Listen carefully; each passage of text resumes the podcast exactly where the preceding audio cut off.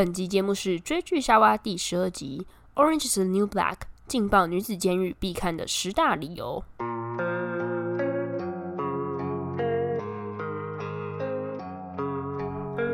在追剧沙娃这里，我们会告诉你关拉子影剧那些你可能不知道的秘辛哦。不想错过的话，记得按下订阅，追踪我们的 Podcast、YouTube 和 IG 哦。你的 Netflix 上是否时常出现《劲爆女子监狱》这部美剧的封面呢？究竟这部早期的 Netflix 剧特别在哪里？为什么 Emily 弃剧了无数次，却还是十分推荐呢？欢迎来到追剧小娃，我是 Emily，我是 Betty。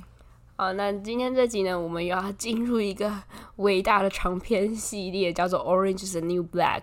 那今天这一集是要讲我们推荐的理由，应该是不会爆雷，但接下来我预计在后面三集想要分别讲，呃，《Orange is the New Black》里面的一个角色，所以总共会细细的讲解三个角色。那具体我们上次长篇也有一阵子了，上次是第四集到第七集的时候，《mohon drive》，我后来发现我们的手稿。总共长达了一万四千字，那真的是呕心沥血之作啊！所以，如果还没有看的，还没有听过的听众朋友们，真的非常非常鼓励，欢迎你们来去听我们的四五六七集，非常的适合，就是睡前聆听，很助眠，真的。好，那我们今天要讲的主角，这个影集叫做《Orange New Black》，那我相信非常多人都是在 Netflix 上一直有看到这个东西，就是 Netflix 一直在疯狂打广告。那它的封面通常就是橘色的，为什么是橘色的呢？嗯，哎、我记得是它，因为那个女子监狱它里面的制服是橘色的。对，我想好像橘色在美国人来讲，好像是他们很普遍的，就是监狱服的样子啊。所以也是这本书，呃，这对这本书为什么讲这本书？因为它其实出自于一本有原本有一个人叫做 Piper Piper Kerman 写的一个算是自己的回忆录。然后书名就是叫《Orange is the New Black》，好像意思就是说，哦，现在橘色才是真正可怕的颜色，这样子，真正的黑暗颜色。对，那我就很，因为这部戏实在太长，我相信很多听众朋友如果还没看的，一定是觉得，哇靠，七季，我哪来这么多时间？每一季都几集？十三集。对，每一季十三集就很累。可是我真的真的是。衷心的推荐所有人去看这一部影集。那我自己呢，其实弃剧了无数次。对我来讲，这部剧有点配饭用的，就是看着看着，然后哦，后来就是可能有别的更好看的影集，我就去看。结果那些影集又看完了，就想说，嗯，我好像还有什么没看完。哦哦，YTNB 还没看完，然后就再回来找到上次看的地方，就是这样子。第二季、第三季好像好多地方都停掉，然后包含第六季看完之后，我本来也没有想要看第七季的意思。就是这么多的无数次的停下来，可是当我看完了，我却觉得这部剧是神剧，你认同吗？哦，有，我也是中间就是断断续续才才把它看完的。那你要不要讲讲为什么当初我叫你看这部戏？我忘记了，为什么？好好笑，每次我跟你发生的每一件事情，都只有我记得来由。好，这个缘由就是 Betty 在看了韩剧那个叫什么《鱿鱼游戏》之后，跟我说什么哦，里面看到人性黑暗面什么的。我想说是有多黑暗？我说你有看过 OITMB 吗？那才是真正的黑暗。你想要了解我们不认识的那一个世界，你就该看 OITMB。好，没错。好，那我总共想要讲十点，我觉得就是五，就是绝对推荐的理由。那我们就一个一个来 run 过。好，首先是。第一个是这部戏呢，角色的深度非常非常的不得了，他的他会把一个角色弄得很立体，那他立体到呢，有一些角色会被观众说，哦，我想要看他的 spin off，什么意思？spin off 就是衍生剧嘛，就好像我们知道，比如说《绝命毒师》，后来就是有一部《绝命律师》。我觉得这应该就算是一个 spin off，因为他这个律师是从《绝命毒师》的角色出来的。那这部戏呢，就比举例来说，我们就不爆雷，但是可以稍微讲一下是位在什么位置。比如说，他第六季的时候有两个 badass，那那个 badass 是一对姐妹，那观众就是 被喂得很，就是那个你会觉得哇，这两个人很有东西，我好想看。就是他可以让一个角色出来，去让你觉得他是很有深度，你想了解他的过去，然后还有就是一切怎么发展到这，然后你会觉得精彩到大家说哦，这一对姐妹应该要有一个 spin off，这样是不是？嗯嗯，badass 是坏人的意思吗？呃，就是坏人，但是是有点赞美，就是 赞美说是很屌，就是。很 badass，坏的很厉害的。对对对，你你也不一定可以坏，你可以是一个就是就是很屌的人。对，oh. 你可以想象你讲你讲很多人，你抱有那种很崇敬之意的时候，有时候你会用一个最坏的字眼骂他，其实你是在夸奖他，没错啊。但是戏里面真的是坏人啊，开玩笑，监狱戏耶，谁不是因为犯了罪才坐牢的？好，第二点呢，角色刚是角色深度。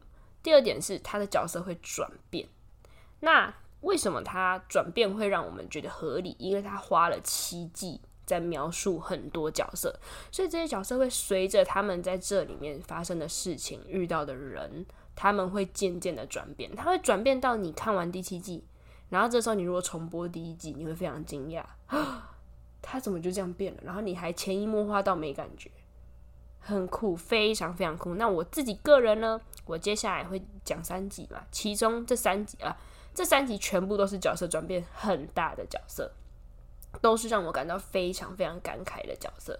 包含我自己个人最喜欢的一个角色，就是他在第一季的时候呢是大反派。你知道我在讲谁吗？有，我知道是那个 Tiffany 吗？对，Tiffany，Tiffany，我下一集就会讲他。他是一个大反派，你看第一季会恨得牙痒痒的，就没有想到到第七季我为他而。而感到难过，就是我对他产生同情心了，这就是这部戏很厉害的地方。好，那第三个特点，角色的广度，角色是不是超多？你是你说是不是超多？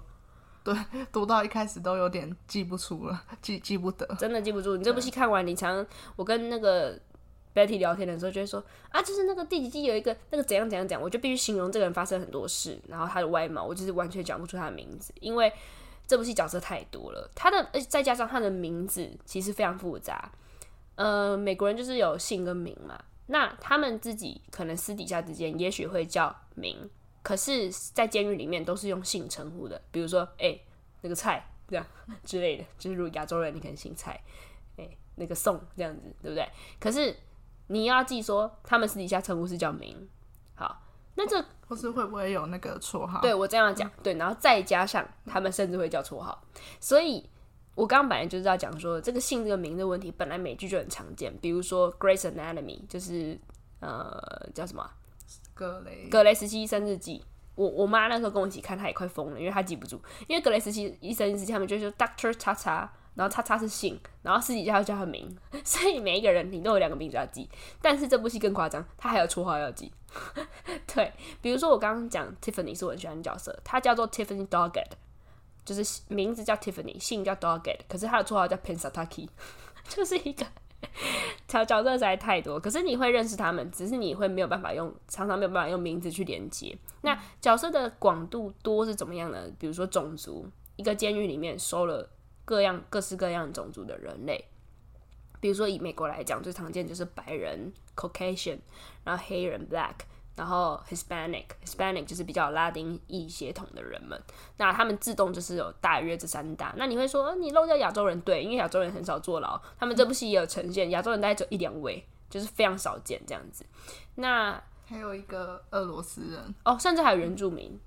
哦有一个原住民，有一个夏威夷夏夏威夷的原住民人，反正就是少数族裔的确就少数，真的也在监狱里也少数这样子。那广度除了这之外，我们还会看到一些狱卒的故事。呃，狱卒他们是叫做 CO，就是 CO 就是 correct correction officer，或是 cor 我也不忘忘记了，反正就叫 CO。你会看到这些 CO 又是来自不同的背景，而且他们也不是犯人。然后你甚至还看到典狱长、典狱长们的故事。对，所以其实广度真的很是很不可思议，非常我觉得是我看过所有美剧里面角色最多的一部戏。好，再来，第四点我要推的就是呢，虽然你觉得每一集可能都会觉得难看，这样讲很好笑，我自己不会觉得每一集都难看，但真的是有难看的集数。比如说我在美，我那时候在美国交换的时候，就是还有在继续看这部戏，因为那时候还在进行中。然后那时候我好像在看第五季吧，第五季你还记得什么内容吗？哦，哎、欸，是有逃狱的那一那一季吗？这样会爆雷？好像还好，反正第五季就是一个很乱的一季，非常非常混乱，有点像是他们里面正在发生暴动的一季。然后呢，我最后在看的时候，我室友 Christine 就跟我，啊，想知道 Christine 是谁的人可以收听我们的第十集、第十一集。反正 Christine 他就想说配个饭好一起看，他看完那一集说这部戏好闷哦，因为他那个第五季那一集就是大家就是暴乱啊，然后就只是日常生活。就是监狱的那个人民们，inmate 犯囚犯们，就是在监狱里面逛大街行走的一集，就这样。就他他把整集要讲的故事铺陈得很长，就是单你看单看每一集没感受到什么，你要整部戏看完，或是整季看完，那个大事件那个怎么样潜移默化的事情就发生。这样子，所以我我会觉得，虽然你可以一直弃剧没关系，但是拜托一定要看完。你看完你会被这部剧这部剧升华到一个地方，因为脑袋真的会思考非常非常多事情。好，讲到思考，我们就来讲它的第五点，是这部戏是绝对是有它很正面的影响的。我觉得我很少，我觉得我们常常很容易很喜欢一部剧，比如说啊，我们举例来说哈，有游戏又要被我批评了，请问它的正面影响是什么？Zero，它到底有什么正面影响？可是大部分剧都这样，因为剧就是这样，没错，没错。我要讲的就是剧不需要有正面影响，对，它应该是给我们放松用的，娱乐用，给我们看的开心用，就跟你看小说一样。所以的确不需要有正面影响，但这部剧很神奇的，它附带了正面影响，它展开了非常多话题。你可以在 YouTube 上看到 OITMB 很多片段，底下都是充满了就是几百几千则的讨论，大家就是会想说这个 system、这个制度、这个社会框架。这个社会福利的制度到底哪里出了问题？哪个环节以这一个故事剧情来讲是谁的错？大家会去思考，然后大家呢也会在这个大环境下，比如说你想想看，川普执政时期是不是对移民特别不友善？他就会让大家思考：我可能不是移民，我可能不 care 移民，可是我看这部戏，我被打动，我开始思考，对吧？移民的处境是怎么样？然后，所以他带动很多讨论之外，他这部戏。后来还真的有成立一个算是基金，你可以去赞助的一个基金，然后呢就会呃有机会，就是不是有机会啊，就会直接抖内到某八个非营利的组织，然后都是关于比如说更生人啊，比如说呃女性，还有比如说移民的这些人的一个赞助。那这个基金是叫做 Pusey Washington Fund，这是以这部戏的一个角色来命名的，就非常非常的特别。我那时候看。到好像是第七季结尾吧，还是哪里？反正他就会让我知道这回事，就是这回事是真的。我很惊讶哎，就是他们居然还推动一个真正的、真实的东西留在这个世界上，是多么的正面，对不对？一个非常好的继续发酵的一个一个机制，这样子。那可能连原本原著的小说作者 Piper 都没有想到最后会有这个结局，他绝对没有，他绝对没有想到。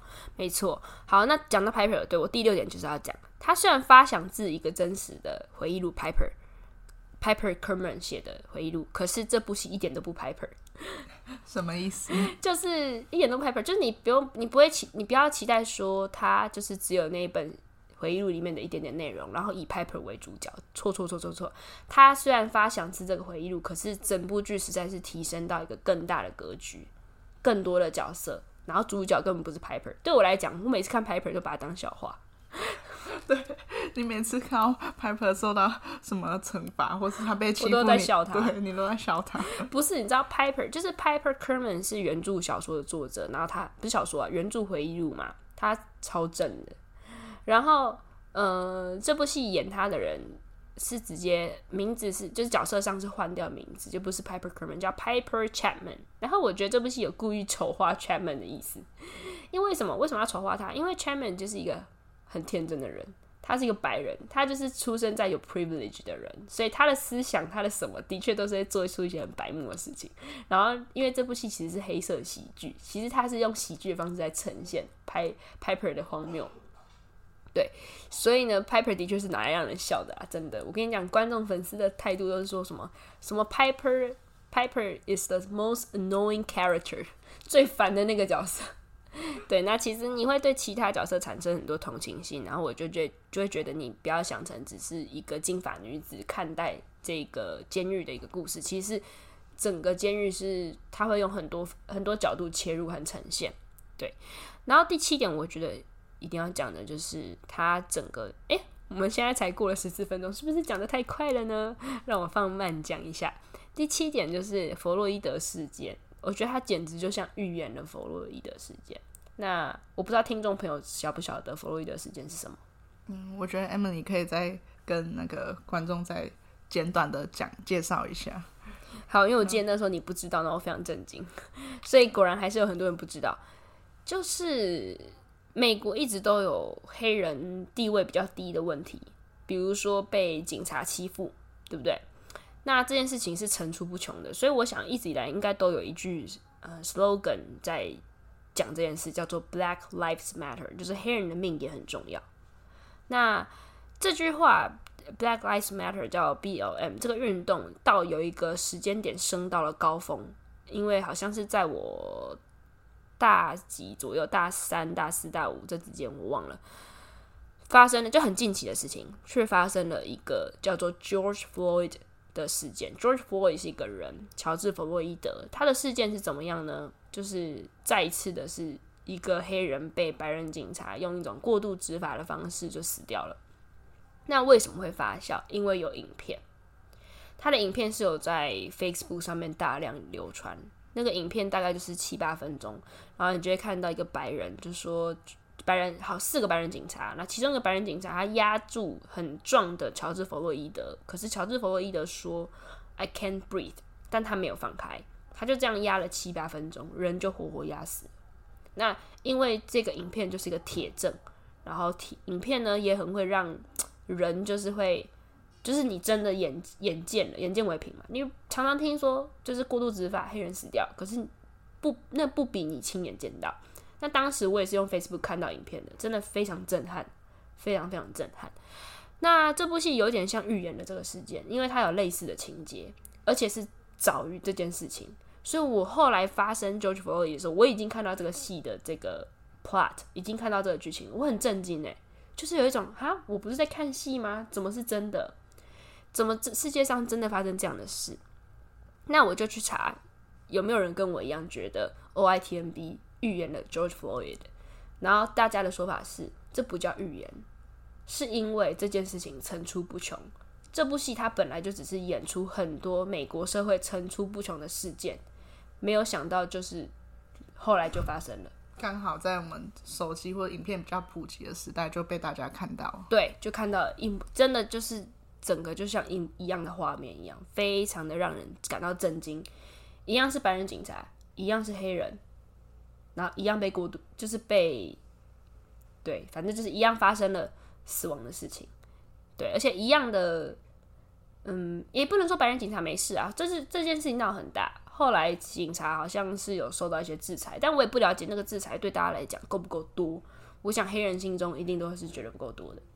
对，那我也想要顺便聊聊，就是为什么 Black Lives Matter（B W 哎 B L W） 为什么后来被说，为什么有另外一个声音叫做 All Lives Matter 会被骂？你你了解这件事吗？嗯，All Lives Matter 是是由谁？提出这个由谁提出不重要，反正不是黑人提出的，就是其他种族的提出说我们的命也很重要，不只有你们白人，就是、呃、不只有你们黑人。嗯，其实你讲的已经是背后的意义了。其实单看 All Lives Matter 这个是你会觉得没有错啊，没错，每一个性命都重要，每一个性命也包含黑人嘛。对，所以讲这句话好像没错，可是这句话真的是不要随便讲。因为你这句话带有的意思，它的背后的层面是先有 B 打 B L W B B L M，sorry，先有 Black Lives Matter 是前面，你后面讲 All Lives Matter 这句就变非常白目，就是锦上哎、欸、不是锦上添花，就是就非常白目，因为你变成说，就是你像你刚刚讲，就是啊不不止你们黑人呐、啊，我们也重要，不是，这就是错的，为什么？因为现在受到体制明显压，就是。这么压抑，然后这么是受害者的人都是黑人，所以其他种族的人，不管怎样，黑黑人是先这一件事情是要先受到大家的重视的，而不是你在那边说 All lives matter，很很就是整个时空上就是对不上，所以讲这句话的人通常都会被谴责，因为会觉得是你们就是不够不够理解整个状况这样子。好，所以呃，这大概就是第七点，我觉得非常让我起鸡皮疙瘩，觉得这部戏真的是神剧的一部呃一个原因这样子。好，那我们先休息一下，等一下再继续回来。别忘了追踪我们的 IG Binge Watching Eve，还有 YouTube Channel 追剧夏娃哦。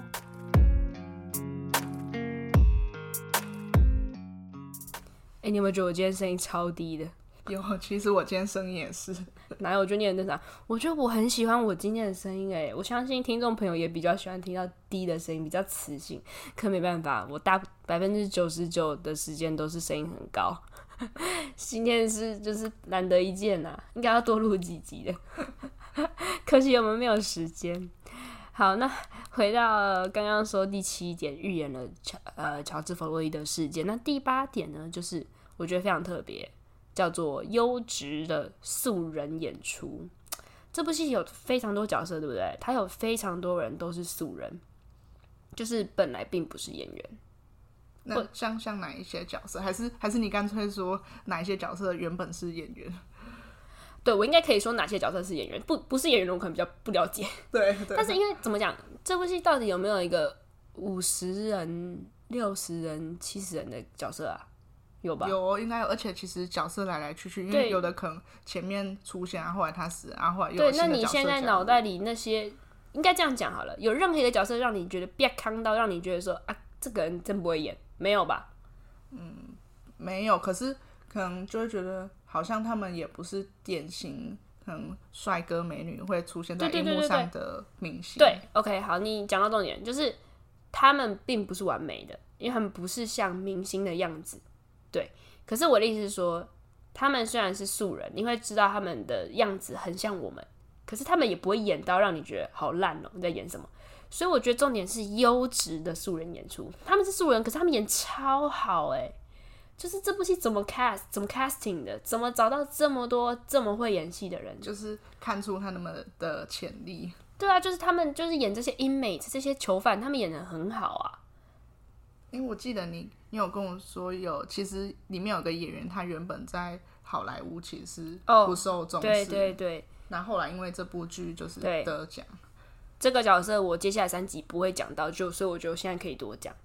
对，这个角色呢，呃，好，我想想看，我要尽量不暴雷的形容，他的绰号叫 Crazy Eyes。那他当初。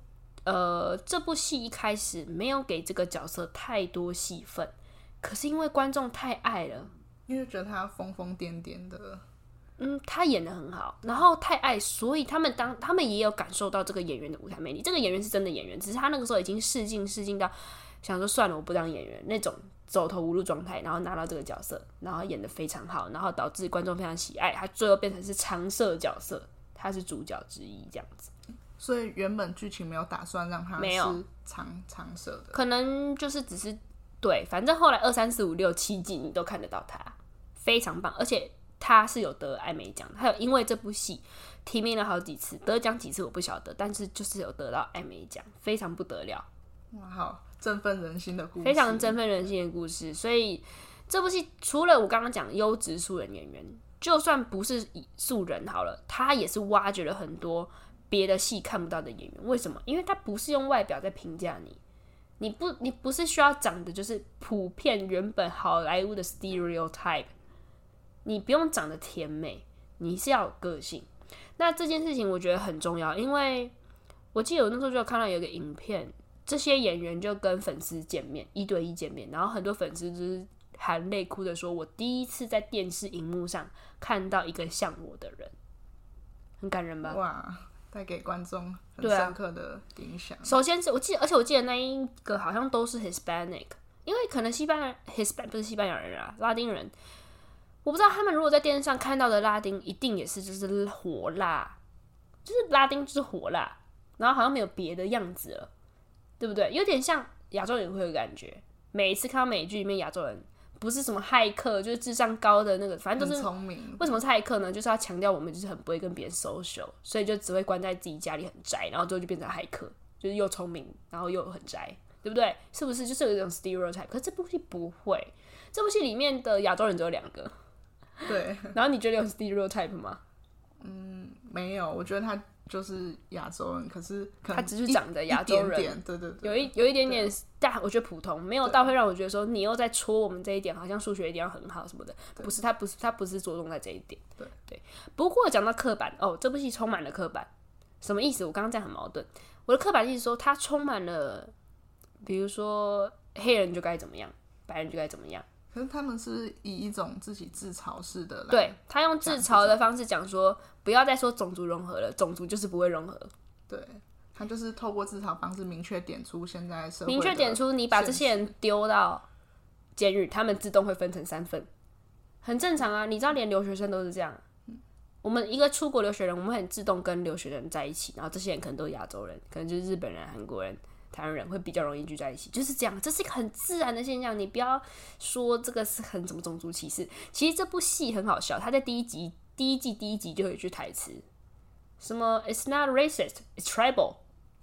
他说：“哎、欸，这这不是种族歧视，他这不是种族问题。”他说：“It's tribal，这是部落，就是很自然啊。”他说：“我们会就是 take care of of ourselves，我们会照顾自己人。”他想说什么叫自己人，就是白人呐、啊嗯，就是我是白人，我照顾你，这样很好笑吧？就是他，我觉得他演一个很真实的样貌，所以我说他比哦，我肚子一直在叫，因为今天没吃早餐。他比我觉得他比那个有游戏还要再更更广，好不好？更更敢看这些血淋淋的社会现实。哦，当然了，有游戏是可能画面上比较血腥，然后当然他的题材也没有那么广。是吧？这部剧完胜完胜。好，然后第九个，对，我想讲的就是很他的社会议题很广，就是他涉猎各种社会议题，真的太多。这七季下来非常多。他因为他有时候会去 flashback 每一个角色是如何进监狱的，那你这个角色就会带出一个属于他的议题，那可能就对应到这个社会上常见的一个问题，比如说他有带过邪教的问题。这台湾人可能很没感，因为台湾人邪教不多。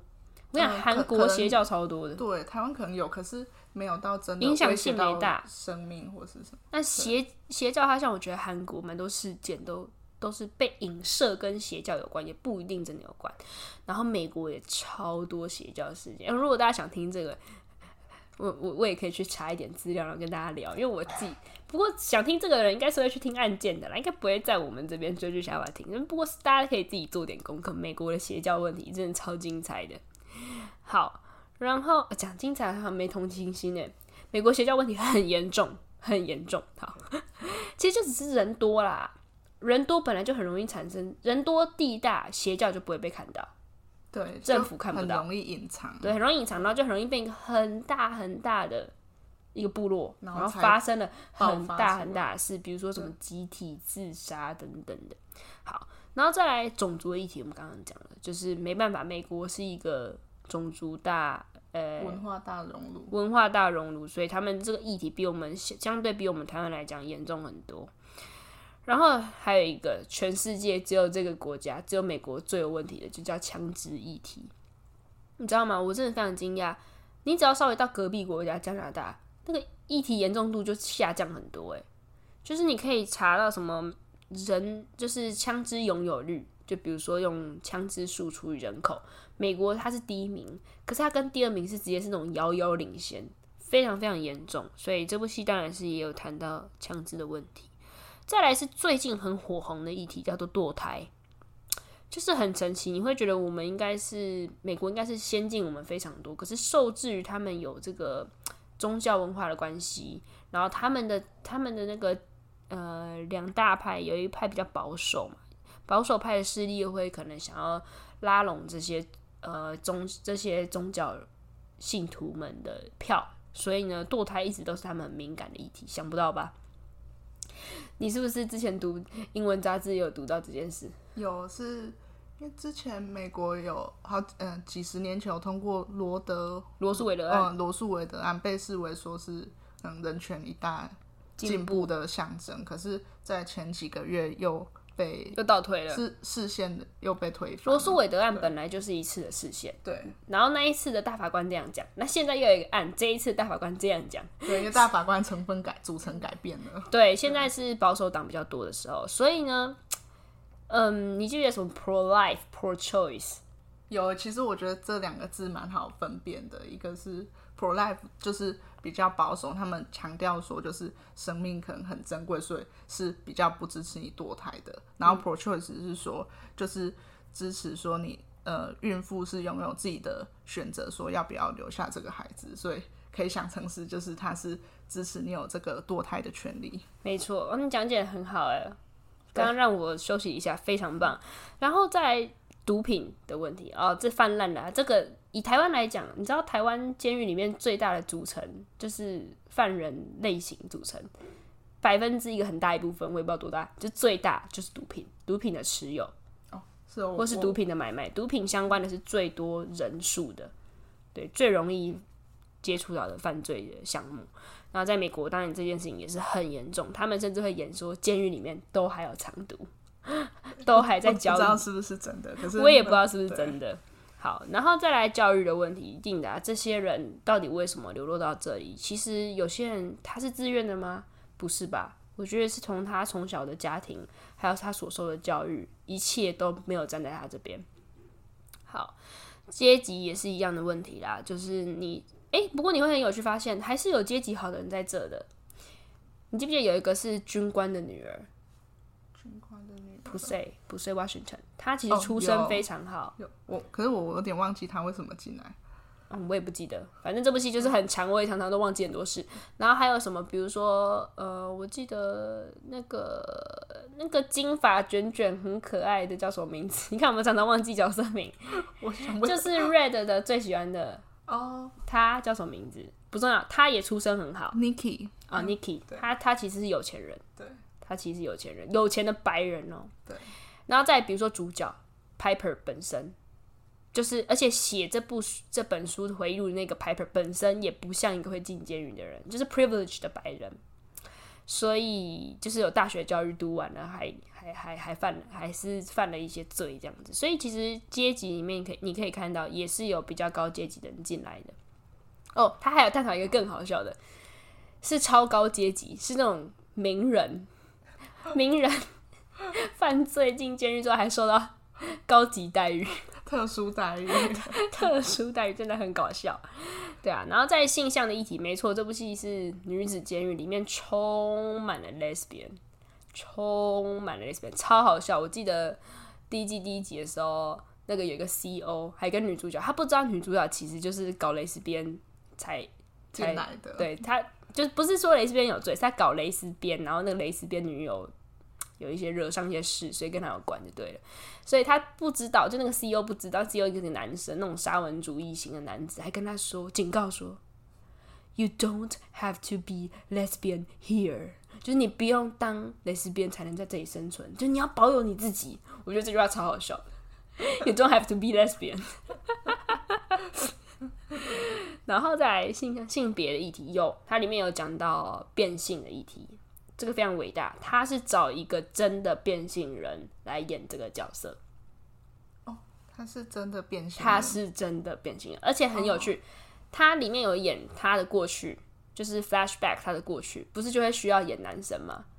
不是找他演男生哦，找他双胞胎哥哥演男生。超酷的，还好他有双胞胎哥哥。他如果没有双胞胎哥哥，他就自己要打扮一下啦，因为他们的双胞胎应该长得一模一样。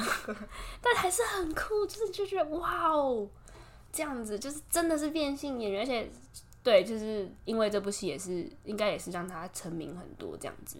然后再来是啊，谈到一些不伦恋，对，就是挑战我的道德底线。我记得我就是看到不伦的地方之后就弃剧。因为有点受到太大的冲击，然后再来是他要讲到性侵的议题，对，就一定的在女子女生弱势的主题下，这个性侵应该是呃很严肃的层出不穷的事件。那在监狱里面也是有，他其实探讨了不止一次哦。然后再来还有女性军人的议题，对，因为军队也是一个偏向你一切都要服从，然后又是男生为主。这个女性在这里面究竟是什么样微妙的角色，会受到什么样微妙的不舒服的感觉，她也有带到，我非常喜欢。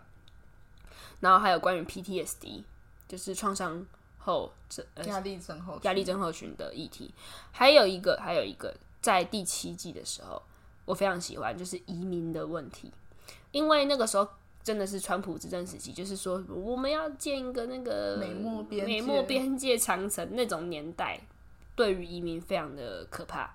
那他这边真的有演出，而且我觉得很不得了的是，再一次有演出的那个演员啊，跟移民相关的议题的演员，他本人经历过类似的事情，我觉得超震撼的。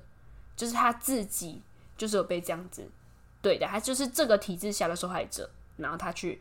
演了这样子的剧本，对，反正这部戏的 creator 真的非常伟大，非常非常伟大。突然忘记他名字了，下次再讲。这 creator 他就是不只是他们，其实也都非常非常敬重、敬爱这个 creator。这些演员们都觉得还好有他给我这个机会，然后还好我加入这个剧组，然后这个剧组本身是那种呃非常欢乐的剧组，感情非常，我非常喜欢看一部戏，然后知道他们里面的感情非常好。因为你就会觉得哦，那很自然。那他们戏里面演出的东西是很自然的，对。然后再来第十点，也是最一开始我叫我叫 Betty 来看这部戏的原因，就是第十点是你可以透过这部戏了解人性黑暗面，可以让你不要再那么单纯。像我是一直以来都是非常不喜欢我身边的女性朋友过于单纯的人，我会觉得你要知道这个世界上有非常多的危险。每一个人人心都不是你表面上能够看到的那样。那我觉得透过看这部剧，你可以不用真的亲自经历遭受一些背叛和一些可怕的事情、被侵犯的事情，你不用经历。你看这部戏，看别人经历了什么，然后而且有的时候一旦经历了，有可能就永远的 derail 转向了，但是也有可能这些人。以这部戏来讲，他有一些地方是蛮励志的。这些人尽管转向了，他有那个机会自己再爬起来，再回来。对，所以非常非常的推荐大家在在就是接下来三集可能都不要听，没关系，你们不听我没关系，就直接去看戏。花一段时间吧。如果你非常肯定，我真的就是超级无敌没空，这部戏太落落等，我需要经历那么多才看的话，或者是你完全不怕暴雷的话，就可以接下来就可以收听我讲某三个角色，我非常喜欢他们经历了很多事，然后他们如何转变，就是关于这三个角色的剧情这样子。好，那所以如果想听的话，下集就再回来哦，拜拜，拜拜。喜欢我们节目的话，别忘了在 Apple Podcast 和 YouTube 上按赞留言，我们非常期待与你们互动。每一则留言对我们来说都是大大的鼓励哦。